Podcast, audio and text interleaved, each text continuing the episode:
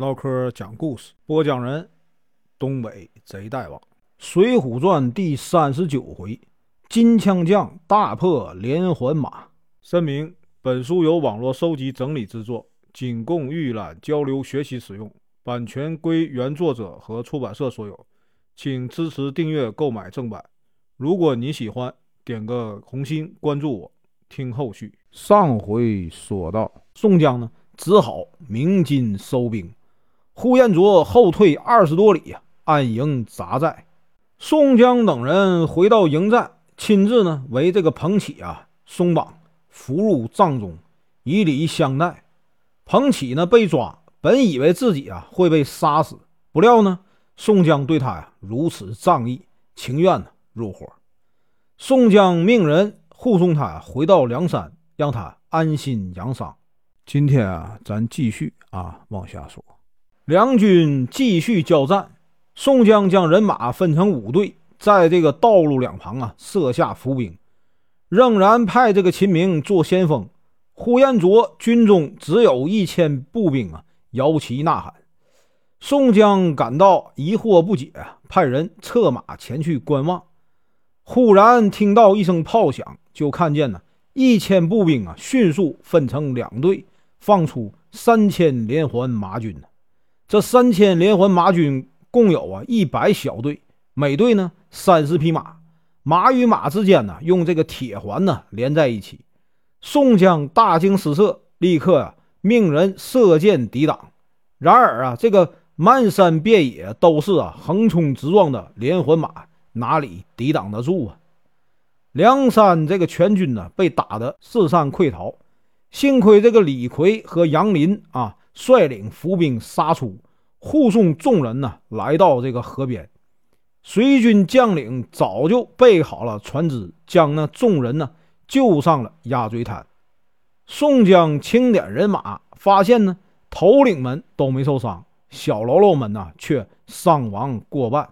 胡延灼旗开得胜，派人呢送这个捷报回京城，并请求这个高太尉啊，将这个炮手啊临阵派来啊助战。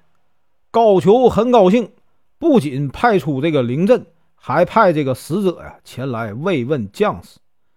林震呢擅长制造火炮，他造这个火炮啊可以打出啊十四五里那么远，火炮落地啊发出巨响。如同呢山崩地裂，因此啊人称轰天雷。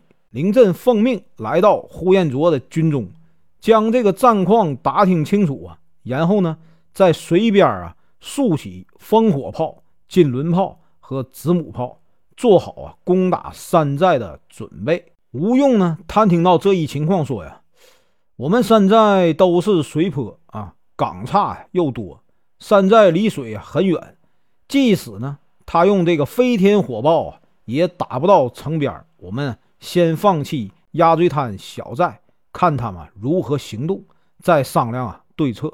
当日，宋江等人呢弃了鸭嘴滩小寨，来到且上关，正在商议如何破敌。山下传来三声炮响，其中一个火炮啊，刚好命中鸭嘴滩小寨。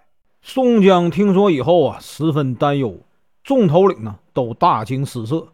吴用啊说呀：“若派一人去引诱这个林震来到水边，将他抓住，才能商议如何破敌。”晁盖就命这个李俊、张衡、张顺、阮家兄弟啊一起啊去这个诱捕林阵。朱仝、雷横啊在岸上接应。六位随军头领兵分两路出发。李俊、张衡带领啊。四五十个随军呢，悄悄地去了对岸，将这个炮架呀推翻，故意大声呐喊。林震听到呐喊声，立刻带着这个烽火炮和一千呢多名这个士兵赶来。只见这个芦苇滩边呢，并排停放着四十多只小船，共有啊一百多名小喽啰。这些喽啰兵啊，看到林震来了，全都跳到水中。对岸的朱仝、雷横不停的擂鼓啊呐喊。林震见了，带领士兵上了岸边的小船，朝这个对岸杀过去。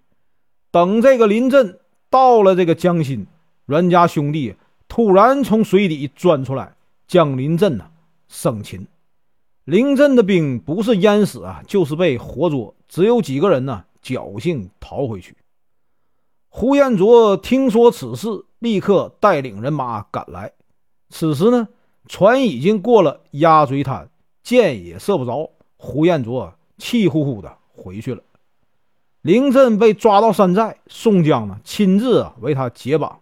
林震感激宋江不杀之恩，又听彭起呀称赞宋江如何替天行道，也入了伙。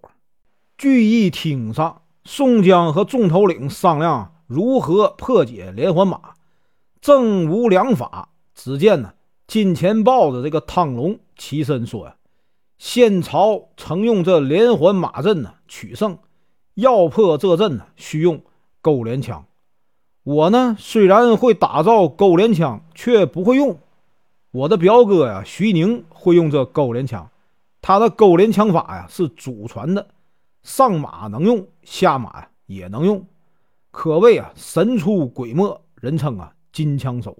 只是呢，徐宁是东京的金枪班教师，想要请他上山呢，可不容易。除非呢，把他呀祖传的宝贝燕翎甲偷来，这副盔甲刀枪不入。徐宁呢视他如命，用这个匣子装了，拴在卧室的这个梁柱上。从不拿出来啊给人看。如果能把他偷出来，我自有妙计啊，请他上山。吴用说：“这还不容易，只派石谦兄弟啊走一趟就行了。”汤龙呢，就向宋江说了如何设计啊，让这个徐宁上山。宋江点头称好，安排石谦、汤龙等人呢负责偷燕翎甲，又吩咐雷横打造钩镰枪。派杨凌等人呢去把这个彭起和林震的家人呢接来。石谦呢可谓是偷盗的行家，他先将徐宁家中的情况啊摸清，然后呢悄悄地潜入了院子，爬到正屋的房梁上啊卷曲起来。等到这个徐宁一家都睡着了，石谦呢用这个炉杆将油灯啊吹灭，溜进卧室。轻轻地从房梁下解下皮匣子，然后呢，悄悄地溜了出来。走了四十多里，遇到戴宗，石谦呢就让这个戴宗啊将这个燕翎甲拿回山寨，自己呢拿着这个空匣子慢慢走。又走了二十多里，遇见这个汤龙，汤龙呢吩咐他去这个墙上画着白色圆圈的这个酒店休息，然后呢。直奔东京，燕翎甲被盗走以后啊，徐宁心里啊十分的苦闷。第二天呢，这个汤龙来访，徐宁呢出去迎接。兄弟二人多年未见呢，徐宁安排了一桌酒菜，二人呢边吃边聊。徐宁因为挂念这个燕翎甲，言谈之间难免的透出忧郁之色。